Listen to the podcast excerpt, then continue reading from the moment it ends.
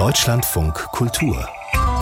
Studio 9 zu Gast ist Gunther Gebauer, Philosoph und Sportsoziologe und uns heute aus Köln zugeschaltet. Herzlich willkommen bei Deutschlandfunk Kultur, Herr Gebauer. Guten Tag, Frau Welti. Was macht der gebürtige Timmendorfer am Karnevalswochenende in Köln? Das Tete dürfte Ihnen ja nicht in die Wiege gelegt worden äh, sein. Äh, nein, äh, absolut nicht. Nein, äh, ich, äh, wir feiern bisher mit Berliner Freunden, die uns hier besuchen kommen. Die wollen mal ein bisschen das Lokalkolorit kennenlernen und Luft schnuppern und so weiter. Aber ich passe ein bisschen auf, weil wir müssen durch die Tests, äh, meine Frau und ich, um nach Japan zu fliegen. Und die Tests sind ziemlich streng für Einreisetests. Also wir dürfen uns jetzt nichts mehr einfangen hier. Die Welt schaut derzeit ja weniger nach Köln, denn nach München, wo die Sicherheitskonferenz stattfindet, das große Klassentreffen der internationalen Politik. Aber Russland ist nicht eingeladen. Ihrer Meinung nach eine richtige Entscheidung? Ja, ich glaube, die, entweder wären sie nicht gekommen, Putin und Lavrov, oder wenn sie gekommen wären, hätten sie das als Propaganda-Veranstaltung missbraucht. Das war ja abzusehen, das Ganze. Es ist trotzdem nicht sinnlos, dass sich jetzt die Blockfreien und die Lenker der freien westlichen Staaten treffen. Es sind ja genügend dort. Das ist ein riesen Auftrieb, größte Veranstaltung der Politik äh, in diesem Jahr. Bleibt es vielleicht auch in diesem Jahr? Also das ist schon sehr wichtig für eine Abstimmung untereinander und Meinungsaustausch, kennenlernen und so weiter. Wie sich positionieren gegenüber Russland, darüber sprechen wir gleich ausführlicher. Professor Gunther Gebauer und ich. Mein Name ist Ute Welti.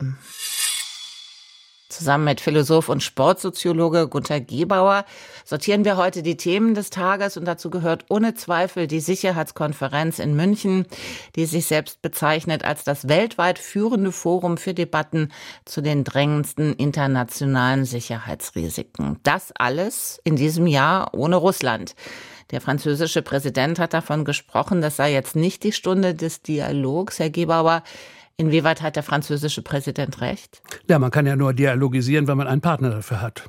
Und wenn der nicht eingeladen ist, beziehungsweise auch gar nicht kommen will, dann kann es keinen Dialog geben. Aber man kann natürlich untereinander sich verständigen über Kriegsziele. Was wollen wir? Was soll, kann die Ukraine erreichen? Worin können wir die Ukraine unterstützen? Wie weit gehen wir mit?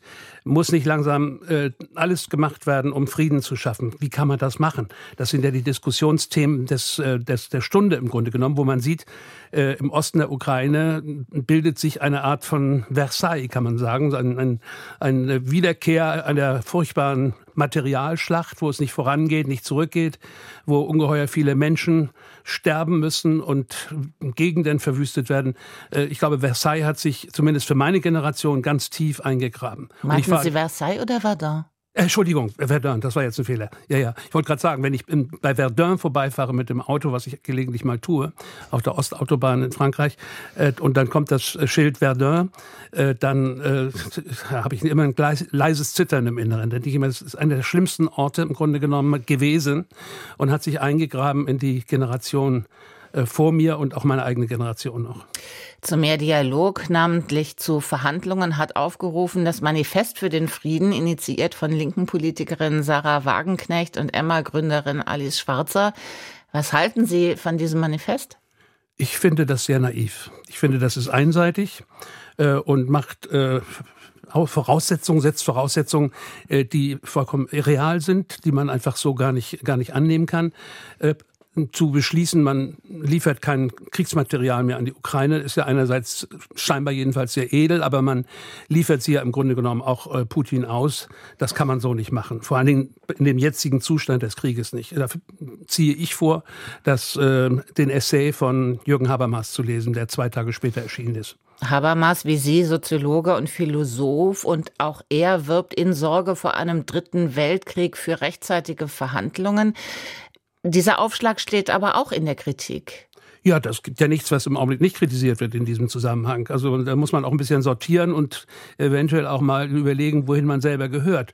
Also was Habermas äh, macht, ist zum Beispiel erstens, dass er klar macht, Lieferung von Kriegsmaterial bedeutet eine Mithaftung sozusagen, eine moralische Verpflichtung, die man eingeht und für deren Folgen man auch irgendwie einstehen muss. Also wenn man einen Panzer oder 50, 80, 100 Panzer liefert, bedeutet das natürlich nicht nur Verteidigung der Ukraine, was ja gut ist und vielleicht auch äh, teilweise der Wiedereroberung von verlorenen Territorien gilt, aber es bedeutet eben auch ungeheure Verwüstung, Vernichtung von Menschenleben und so weiter. Das ist, ist ja auch eine Schuld, die eingegangen wird. Und das Zweite ist, dass er endlich mal jemand ist, der darauf aufmerksam macht, äh, dass man sich fragen muss, was sind denn eigentlich die Ziele des Krieges? Scholz hat eine sehr gute Formel gefunden. Der Bundeskanzler. Ja, Bundeskanzler Scholz, äh, dass Putin den Krieg nicht gewinnen darf. Äh, die Redeweise. Entschuldigung, finden Sie diese Formulierung besser, als dass die Ukraine den Krieg gewinnen muss? Finde ich eindeutig. Warum? Ja, weil es hier heißt, äh, wir wollen die Ukraine so weit ertüchtigen, dass sie nicht verlieren muss, dass sie überleben kann als äh, Nation und dass sie ihr, ihre, ihr Territorium sichert und ihre Bevölkerung schützen kann. Das ist doch das A und O dieser ganzen Geschichte. Wenn man sagt, wir gehen aber weiter, wir wollen diesen Krieg mit den Ukrainern zusammen, die Ukrainer sollen sozusagen auch stellvertretend für uns möglicherweise den Krieg gegen Putin gewinnen, dann stellt sich doch die Frage, was ist denn gegen Russland ein Krieg gewinnen? Was heißt das? Heißt das, man dringt nach Russland ein, man nimmt Putin gefangen, man stellt ihn vor Gericht. Äh, es werden ja jetzt schon Gerichtsverfahren äh, entworfen und ähnliches. Das kann es doch nicht heißen. So weit können wir jetzt nicht gehen. Da kommen wir ja nie hin zu einem Friedensschluss, wenn man solche Forderungen stellt. Also ich denke mal, man muss realistisch bleiben und äh, sich überlegen, was ein mögliches zumindest Zwischenziel, ein endgültiges Ziel wird man gar nicht angeben können im Moment, Zwischenziel von möglichen Verhandlungen sein könnte und wer an diesen Verhandlungen beteiligt werden sollte, damit sie überhaupt äh, in, in, in, die, äh, in die Realität kommen. Welche Rolle könnten die Olympischen Spiele nächstes Jahr spielen in Paris, was eine mögliche Annäherung an Russland angeht? Das Internationale Olympische Komitee sucht ja offensichtlich nach Möglichkeiten, russische und belarussische Sportlerinnen und Sportler unter einer neutralen Flagge antreten zu lassen. Ja, das ist Augenwischerei, um das mal ganz klar zu sagen. Äh, die olympischen äh, Herren äh, Bach an der Spitze versuchen ja Samaranch vor ihm seit Jahrzehnten den Friedensnobelpreis zu bekommen, haben auch sogar eine Agentur dafür eingesetzt geht zurück auf eine Idee, dass es mal einen olympischen Frieden gegeben hat in der Antike, was auch falsch ist. Das ist alles irgendwie 19. Jahrhundert, äh, Mythologie. Äh, ich glaube, da wird überhaupt nichts passieren bei den Olympischen Spielen, was mit äh, Politik zusammenhängt. Das Einzige ist, dass sich Leute da die Hand geben können. Äh, die Frage ist, was macht man mit neutral unter mit russischen Athleten unter neutraler Flagge? Dann wird dasselbe passieren wie bei den letzten Olympischen Winterspielen, äh, dass ähm, in, in, in äh, Peking, dass bei russischen Siegen, die unter neutraler Flagge äh, äh, stattfinden und die Siegerehrung äh, stattfindet mit den drei, fünf Olympischen Ringen, äh, dass dann ein begeistertes russisches Publikum, das dann anwesend sein wird, die russische Nationalhymne singt und den Helden, der da die Goldmedaille gewonnen hat, als russischen Sieger vom Platz tragen. Und das Ganze wird dann als eine russische Veranstaltung äh, dargestellt werden. Also das, das hilft überhaupt nichts. Das ist ganz im Gegenteil eine pro-russische Veranstaltung, die daraus gemacht wird.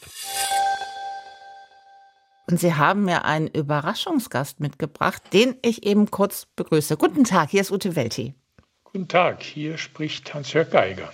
Herr Geiger, ich grüße Sie ganz herzlich. Und äh, Herr Gebauer, wenn Sie uns dann noch mal ausführlicher vorstellen und vor allen Dingen verraten, warum Sie Herrn Geiger eingeladen haben? Ja, das ist ganz einfach.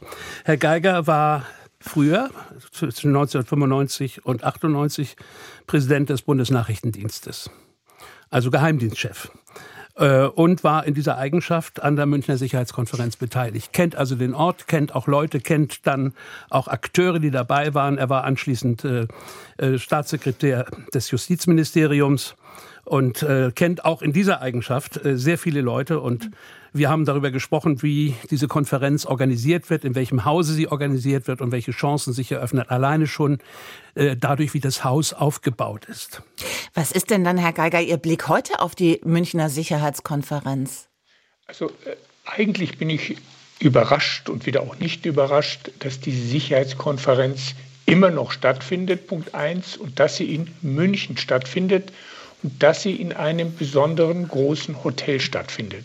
Und alle diese drei Dinge hängen natürlich ganz eng miteinander zusammen. Und es ist sehr klein und sehr beengt, wenn ich mir die Fernsehbilder in den Kopf rufe. Ich bin noch nie da gewesen, aber wenn ich mir die Fernsehbilder in den Kopf rufe, die ich beispielsweise gestern in den Abendnachrichten auch wieder gesehen habe. Ja, und das ist auch zum Teil das Besondere. Man ist so unter sich und gleichzeitig, auf der einen Seite gibt es diesen großen Saal, da sind auch die Journalisten, ist man in diesen Gängen und in diesen vielen kleinen Sitzungsräumlichkeiten, Möglichkeiten, sich zu treffen, wieder alleine. Dort trifft man sich zufällig, man trifft Leute, mit denen man vielleicht gar nicht vorhatte, äh, kurz zu sprechen, aber man trifft sie auf dem Gang und weil man schon da steht, unterhält man sich plötzlich. Man kann auch ganz bewusst in diesen Gängen gehen, weil man sagt, irgendwann will ich die bestimmte Person treffen und dann spreche ich sie an, was in einem Riesengelände alles nicht möglich wäre. Und es können viele Gespräche unter Ausschluss der Öffentlichkeit stattfinden. Man weiß nicht, dass die Gespräche stattfinden. Und da ist nämlich etwas ganz Besonderes dabei. Wir gehen ja heute ungern Risiken ein. Politiker gehen ungern Risiken ein, dass sie mit jemandem sprechen. Es wird groß angekündigt und dann kommt nichts heraus. Wenn ich aber unter Ausschluss der Öffentlichkeit mit jemandem spreche, dann kann ich im Zweifel sagen, wieso habe ich mich mit jemandem getroffen? Die sogenannte Deniability. War irgendetwas? Das heißt, man geht viel weniger Risiken ein und kann damit auch risikofreudiger sein in der Kontaktaufnahme, in den Gesprächen, in Gesprächsgegenständen. Aber wie ist es denn mit einem Faktor wie zum Beispiel Sicherheit? Also wenn der Bundeskanzler kommt, dann wird er ja immer begleitet von Sicherheitskräften.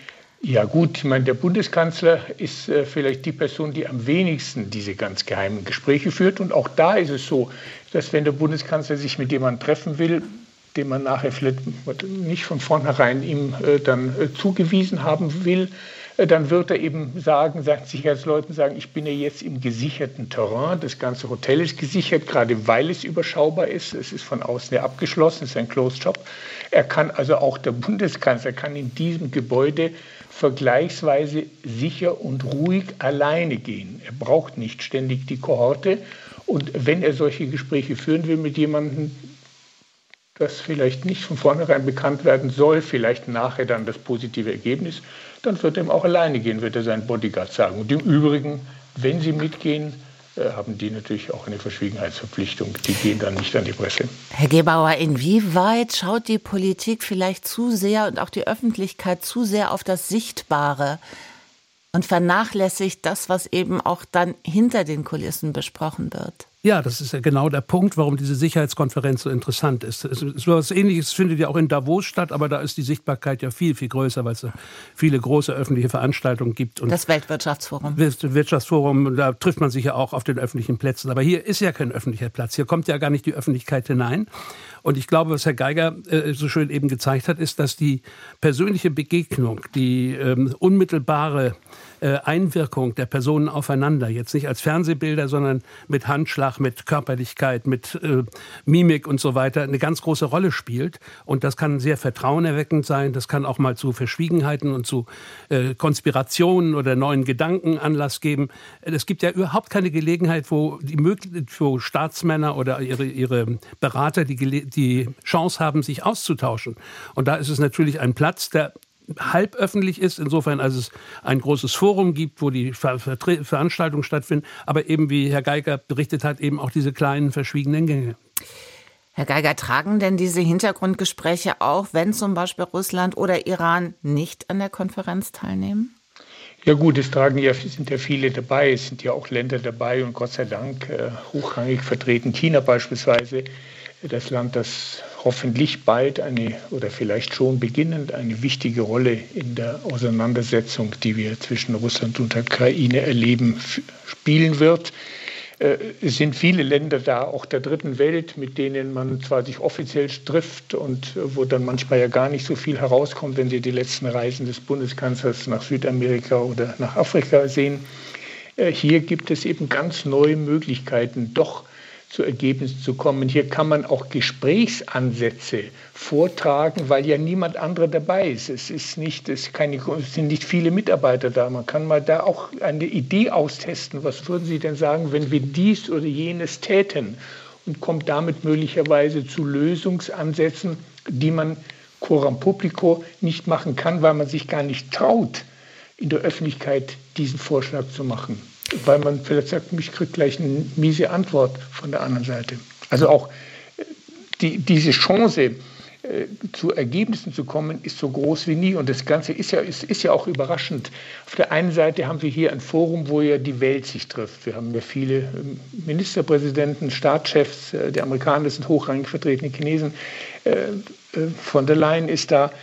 Die kommen wieder, weil die Veranstaltung einen besonderen Ruf hat, weil man sich hier trifft, weil man hier auch sein, offiziell sein muss. Und andererseits ist dann wieder dieser Bereich, dieser Closed Shop, der dahinter steckt, wo man dann wieder fast privat eben nicht unbedingt als die besondere Person in, durch das Gebäude geht und sich mit Menschen trifft.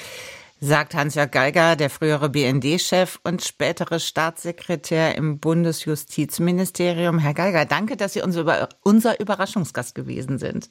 Sehr gerne. Wer nach München zur Sicherheitskonferenz wollte, hatte womöglich ein ernsthaftes Anreiseproblem, denn ausgerechnet zu Beginn dieser wichtigen Konferenz ist unter anderem der Münchner Flughafen bestreikt worden. Und immer noch kommt es infolge dieses Warnstreiks zu Verspätungen und auch zu Flugausfällen. Jetzt plant Gunther Gebauer eine Flugreise, nämlich nach Japan. Der Philosoph ist dort zu einem Vortrag eingeladen. Herr Gebauer, wie sauer wären Sie auf einer Skala von 1 bis 10? Sollte Ihr Flug ausfallen? Nein, das ist ziemlich hoch, muss ich sagen.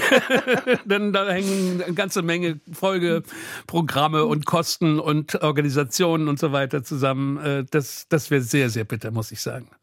Die Gewerkschaft Verdi hat auch zu Warnstreiks aufgerufen im öffentlichen Dienst, auf Recyclinghöfen, bei der Post, das klingt insgesamt danach, als könnten die nächsten Wochen eher ungemütlich werden.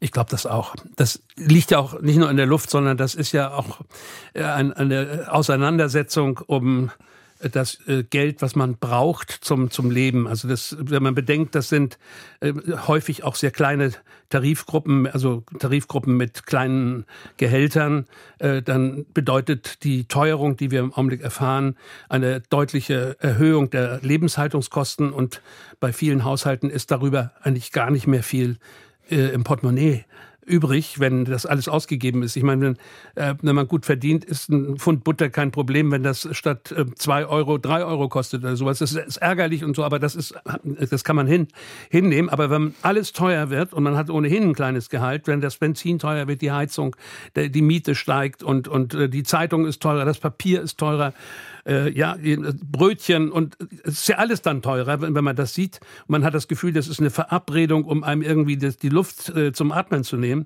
Äh, dann kann man schon verstehen, dass gerade diejenigen, die bei Verdi jetzt in den kleineren, niedrigeren Tarifgruppen sind, dass die, dass die erbittert streiken für etwas, für deutlich höhere Einkommen. Ich höre da viel Verständnis ja. bei Ihnen für die Lohnforderungen der Gewerkschaften, aber welche Risiken bergen die? Ja, die Risiken sind äh, gewaltig, äh, ökonomisch gesehen. Ich bin kein Ökonom, aber ich habe in den 80er Jahren äh, diese merkwürdige äh, äh, Steigerung der Gehälter auch im zweistelligen Bereich, damals auch von der Gewerkschaft, die hieß damals noch ähm, ähm, Verdi, die hieß damals, wie hieß sie denn? ÖTV, genau. Mhm. Die ÖTV wurde, war sehr stark vertreten und war auch nicht sehr staatstragend in der Zeit. Das muss auch eine Gewerkschaft nicht unbedingt sein. Sie hat sich ähm, sehr beherzt für ihre Leute eingesetzt. Es kam zu enormen Gehaltssteigerungen und dann zu einer gewaltigen Teuerungsrate und zu einer Inflation, die dann aber auch die deutsche Wirtschaft deutlich geschwächt hat. Es gab eine ziemlich deutliche Delle, an der die deutsche Wirtschaft dann sehr lange zu, zu arbeiten hatte, sodass eigentlich das, was vorher erstreikt worden ist, hinterher auch wieder weggeschmolzen ist. Das, das war ökonomisch eine sehr unsinnige Angelegenheit. Das passiert eben, weil ja keiner an den Schalthebeln sitzt und alles miteinander koordinieren kann. Das haben aber die Ökonomen und die Politiker und so weiter noch in Erinnerung, was damals passiert ist. Und ich denke mal, es wird alles Mögliche getan, um diese, diesen Zyklus, den es damals gegeben hat, äh, zu unterbinden. Irgendwo zwischen den 80ern und heute, da erinnere ich mich noch an eine Zeit, da haben wir hier auch mehr als einmal bei Deutschlandfunk Kultur darüber gesprochen, dass die Zeit der großen Gewerkschaften vorbei sei und dass eher kleine Gewerkschaften wie für Piloten oder Lokführer Druck machen. Ändert sich das gerade wieder? Ja, also was Verdi angeht, natürlich. Äh, das hat ja mit kleineren Gewerkschaften, Spezialgewerkschaften schon durchaus äh, sehr starke Möglichkeiten, wenn man äh, eben Piloten hat, ein Cockpit und so etwas oder oder äh, Luft ähm, äh, wie heißen sie? Luftsicherheit? Luftsicherheit, genau. Flugsicherheit, so Flug, heißt es. Ja, ja, genau. Ne? Also ähm, wenn, wenn, wenn so eine Spezialgewerkschaft, die die gesamten Luftverkehr im Grunde genommen steuert, äh, einen, einen Streik ankündigt, das sind äh, geringe Kosten für die äh, Gesamtstreikenden, äh, aber kann sehr, sehr wirkungsvoll sein. Nur, wenn man aber jetzt den öffentlichen Dienst nimmt, sieht die Sache ganz anders aus. Da haben wir ja ganz viele Gewerke, die daran hängen, eben äh, die Lokführer und die Müllleute und äh, die Straßenreiniger und so weiter und so weiter. Also das sind, dann kommt die Post noch hinzu und, und äh, alles, alles mögliche, die öffentlichen Dienste. Äh, das ist schon etwas sehr einschneidend. Das sind äh, Millionen Menschen, die darin äh, organisiert sind. Und dann kann man sagen, diese gewaltige Gewerkschaft, die hat natürlich auch eine gewaltige Macht. Heute zu Gast in Deutschland von Kultur Philosoph und Sportsoziologe Gunter Gebauer. Wer Berlin in Zukunft regiert, ist noch völlig offen. In der kommenden Woche sollen die Sondierungen weitergehen zwischen CDU und SPD, zwischen CDU und Grünen und die bisherige Koalition SPD, Grüne und Linke ist auch noch nicht aus dem Rennen. Gunther Gebauer kennt Berlin sehr gut, hat unter anderem in Berlin studiert und ist an der Freien Universität Professor für Philosophie gewesen. Können Sie kurz einen Blick in die philosophische Glaskugel werfen, wer denn am Ende Regierende oder Regierender wird? Ich glaube, Philosophen sind die Letzten, die da irgendwelche Prognosen wagen dürfen. Äh, ich glaube, die Situation ist so unglaublich verhauen und, und ver verstellt im Moment für, Neu für Neues. Das Alte lässt sich wahrscheinlich ohne weiteres wieder reaktivieren, aber dann unter, unter äh, Pfiffen des Publikums, schätze ich. Also es ist äh, irgendetwas, wo nichts zusammenpasst, muss man sagen. Das hat man ja schon bei den ersten Sondierungsgesprächen gemerkt, also zwischen Grünen und ähm, ähm der CDU scheint ja noch eine gewisse Sympathie, jedenfalls so stand es in der Zeitung. Heute Morgen habe ich den Tagesspiegel dazu gelesen. Ähm, scheint es ja zu geben, hat mich ein bisschen überrascht äh, bei, den, äh, bei der SPD und, und der CDU, Kai Wegner und äh, Franziska Giffey, war eisige, eisige Stimmung. Das konnte man auch vorhersehen. Äh, ich glaube, die Grünen sind auch gar nicht in, ohne weiteres fähig und willens und in, in, in der Lage, äh, eine Koalition mit, mit äh, der, den Schwarzen einzugehen. Da gibt es ja Welten dazwischen. Es ist auch ein vergiftetes Klima durch den, den Wahlkampf entstanden. Sowohl für Jarasch von den Grünen als für Giffer dürfte ja eine Koalition mit der CDU, und Sie haben das ja gerade schon angedeutet, schwer zu vermitteln sein. Wer könnte denn am ehesten noch in diesen sehr sauren Apfel beißen? Ich glaube, von denjenigen, die sich zur Wahl gestellt haben, eigentlich, eigentlich niemand. Also natürlich, Wegner hat die Wahl, wie man so sagt, gewonnen. Das heißt, er hat die meisten Stimmen auf sich vereint. Er hat sie nicht gewonnen, weil er, weil er keine, keine Mehrheit hat für, für seine Partei.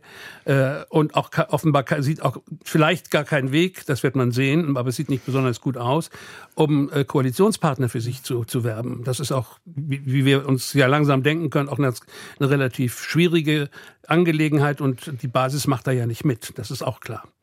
Wegen der Wahlpannen hat Berlin viel Spott und Häme einstecken müssen. Jetzt scheint ja vieles besser gelaufen zu sein, jedenfalls was die Organisation angeht. Aber bleibt trotzdem nicht eher der Schaden hängen und dann doch nicht der Erfolg? Eigentlich ja. Es äh, denn sind ja noch mal wieder mal irgendwo äh, Stimmen liegen geblieben und nachher ausgezählt. Das war relativ bedeutungslos. Aber es ist einfach ein, ein, Schönheitsfehler. Nicht? Man kann jetzt nicht sagen, jetzt hat Berlin die Wahl wunderbar hingekriegt und trotz aller Schwierigkeiten, dann kommen noch wieder irgendwelche Kistchen da, die, die liegen geblieben sind. Das ist einfach sehr, sehr ärgerlich. Aber was mich am meisten betrübt ist, aber das ist jetzt nichts Neues, das gibt es schon seit langer Zeit, ist, dass es in Berlin sehr viele interessante, auch jüngere Leute gibt, die in, in die Politik gehen gehen, die sich für Politik interessieren, äh, die äh, seit, das geht, ist so schon seit 30, 40 Jahren, die aber von den Berliner Parteien abgestoßen sind. Also einmal sind sie von den Leuten, die sie antreffen und von der Politik abgestoßen und sie stoßen wiederum mit ihrer Persönlichkeit bei den alten Parteimitgliedern ab. Ähm, das ist eine Sache, wo man sich wundern muss, dass solche Stadt wie Berlin es nicht fertig bringt, Nachwuchspolitiker, die begabt sind, die Ideen haben, die Leute mitreißen können, an, an sich zu binden. Äh, als mir das noch überlegt habe, habe ich festgestellt, äh, in Paris ist das genau das Gleiche. Paris hat auch, ähm, da, da, sind die besten und äh, französischen Politiker, der ganze Nachwuchs wird da ausgebildet, ähnlich wie in Berlin. Das ist nicht ganz so ähm, äh, in Berlin wie in Paris, aber doch ähnlich. Äh, die großen Institutionen sind da, die Parteien sind da, die, die Machtzentren und so weiter. Aber in die Parteien vor Ort Die lokalen Parteien gehen eigentlich für sich die wichtigen, guten Leute nicht. Die gehen natürlich in die, in die Bundespolitik bei uns und Paris in die, äh, in die, in die Landespolitik. In Rom ist das so ähnlich. Also die, in diesen großen Städten, wo so vieles ist und wo auch so viele Talente sind, will man offenbar in die Niederung der Lokalpolitik nicht einsteigen. Und was muss da anders werden in Berlin, um dann auch wieder zu einem Zentrum der regionalen Politik zu werden? Das ist ja eine Sache der Parteien. Also es müsste im Grunde genommen die Parteien, die daran beteiligt sind, also jetzt die auch so große Verluste erlitten haben, gerade die Grünen und die ähm, äh, Roten, die SPD, äh, sich mal überlegen, wie sie sich einen Nachwuchs heranbilden können. Es gibt den ja bei der, bei der SPD beispielsweise. Es gibt, äh, ich glaube, 49 neue junge Bundestagsabgeordnete, männlich-weiblich, äh, die, die rekrutiert worden sind, die jetzt im Bundestag sitzen. Das ist ein unglaublicher Erfolg und, und eine Verjüngung und Erfrischung äh, für, für diese Partei. Und in anderen Parteien kann man so, sowas Ähnliches ja auch machen. Aber nicht offenbar auf regionaler Ebene. Das müsste man ja dann auch pflegen. Das ist eine andere Politik natürlich. Vielleicht sind die Ehrgeizigen sofort bereit, in die, Landes in die Bundespolitik zu gehen und wollen nicht in der Landespolitik stecken bleiben. Irgend so etwas muss das sein. Sagt Gunther Gebauer. Gunther Gebauer ist zu Gast heute in Deutschlandfunk Kultur, um die Themen des Tages zu sortieren. Und dazu gehört für den Sportsoziologen Gebauer auch, dass Ausnahmesportler Dirk Nowitzki sich gute Chancen ausrechnen kann, in die NBA Hall of Fame aufgenommen zu werden. Das ist die amerikanische Basketball-Ruhmeshalle. Herr Gebauer, wie wichtig sind solche Führungsfiguren wie Nowitzki für den Sport?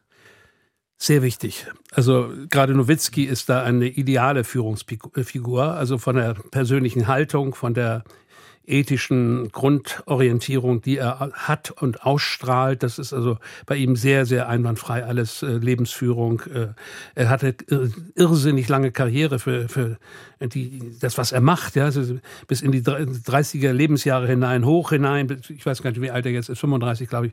Äh, äh, hat sogar noch überlegt, ob er noch ein Jahr dranhängt. Es ist unglaublich mit diesem Stress und diesem Druck äh, auf, auf dem höchsten Niveau, das nun wirklich bei der NBA zu, zu, erwarten ist, durchzuhalten. Und er hat ja vieles Neues, ähm, Innovatives in den Basketball hineingebracht und immer wieder in bestechender Form neu angetreten. Sein Verein, also sein Club, äh, äh, gerettet äh, und, und in die Spitzenpositionen hineingebracht.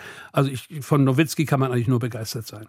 Bis vor kurzem hat Basketball in Deutschland ja nicht so das ganz große Interesse geweckt. Das hat sich spätestens geändert bei der Europameisterschaft im vergangenen Jahr. Mhm. Und die stand dann auch mit ihrer Begeisterung im krassen Gegensatz zur Fußball-Weltmeisterschaft ja. ein paar Wochen später. Was lernen wir daraus für zukünftige große Sportereignisse? Ja, also man kann sagen, es ist auch sehr stark personenabhängig. Äh, man was, was die Leitfiguren in diesem Sport leisten, wie sie dastehen. Du musst ja sagen, bei der Fußball-Weltmeisterschaft war im Finale immerhin, waren auch zwei große Fußballer im Zentrum, die auch das Spiel gemacht haben. Äh, Messi und Mbappé, äh, fantastische Fußballer, die wahrscheinlich ähm, so fast das größte Spiel ihrer gesamten Laufbahn gemacht haben, mit einem atemberaubenden Finale. Das hat uns etwas versöhnt mit den schrecklichen Ereignissen im Wüstensand, wo der Fußball ja überhaupt nicht hingehört. Aber schön ist es, dass Basketball sich in Deutschland entwickelt hat, äh, dass solche Spieler wie Nowitzki äh, Weltruhm äh, errungen haben. Das sind ja andere deutsche Spieler nachgekommen. Ich denke jetzt zum Beispiel an Dennis Schröder, der auch eine vorzügliche Figur in der NBA abgibt. Ähm, in Deutschland Alba, in Berlin ist ein wunderbarer Verein, auch der wird mitgeleitet von einem großartigen Spieler, der früher Europameister geworden war. Unter seiner Führung hat Deutschland das mal geschafft. Das ist Henning Harnisch, den Namen muss ich hier unbedingt mal erwähnen, der einer der besten deutschen Basketballer auch bis dahin aller Zeiten eigentlich war äh, und den die Nachwuchsförderung angekurbelt hat, hat ähm, an unserem Theaterwissenschaftlichen Institut bei meiner Kollegin Gertrud Koch sein Examen gemacht. Also es ist alles wunderbar. Und wir haben uns ja vor allen Dingen bei Basketball an eine ganz andere Art von Tempo gewöhnen müssen. Ja, natürlich. Das ist ja ein, gerade das amerikanische Basketball ist ja unglaublich schnell und trickreich und findenreich und so weiter. Also es ist ja eine Freude zuzugucken, wenn man überhaupt mit den Blicken folgen kann. Da muss man natürlich auch ein bisschen Training haben, um überhaupt zu sehen, was da los ist. Wenn man das geschafft hat, wird man reich belohnt. Große Sportereignisse, zwei stehen im nächsten Jahr an. Über die Olympischen Spiele haben wir schon gesprochen und dann die Fußball-EM der Herren. Die muss in Deutschland oder für Deutschland besser laufen als die WM, oder? Ja, natürlich. Das geht nicht, dass nochmal so etwas passiert. Äh, ich denke mal, dass man jetzt versucht, äh, die Konsequenzen daraus zu ziehen. Äh, das hat man letztes Mal schon versucht und offenbar nicht mit sehr gutem Erfolg. Irgendwas ist da, ist da schiefgelaufen. Es liegt auch mit daran, glaube ich, dass der DFB bis dahin nicht sehr gut geführt wurde. Ob er jetzt besser geführt wird, wird man sehen. Es gibt so einige Dinge, die im Fußball nicht besonders gut laufen, finde ich. Da muss man mal auch genauer hingucken und die, und die äh, Ursachen benennen. Braucht es vielleicht eine Philosophieberatung? Für den DFB? Ja, vielleicht schon, aber das, der, der DFB hätte dafür überhaupt kein Interesse. Ich arbeite interessanterweise natürlich auf völlig freiwilliger Basis, auf Freundschaftsbasis mit Leuten von Schalke 04, äh, mit Fortuna Düsseldorf und mit Bayer Leverkusen an der Reorganisation ihrer Nachwuchsarbeit. Das bringt ganz viel Spaß. Da sind großartige Talente dabei äh, und es geht darum, äh, nicht nur Fußballer herauszubilden, sondern Persönlichkeiten, Leute, die auch ein bestimmtes bestimmte Substanz haben und im Leben bestehen können. Also da können wir zum Beispiel auch als ein Beispiel, positives Beispiel im Fußball benennen, Toni Kroos. Ja, das ist jemand, der eine Stiftung hat für ein Kinderhospiz hier in Köln, in dem er auch tatsächlich regelmäßig auftritt und mit den Kindern spricht und spielt und so weiter und der Real Madrid äh, ganz erfolgreich seit Jahrzehnten inzwischen spielt äh, und sich einsetzt für soziale Ziele. Also das muss man auch mal sehen. Es gibt nicht sehr viele Sportler, die so etwas machen, aber die, die es machen, sind tun es auch manchmal unerkannt von der Öffentlichkeit. Die wollen auch damit nicht in der Öffentlichkeit stehen.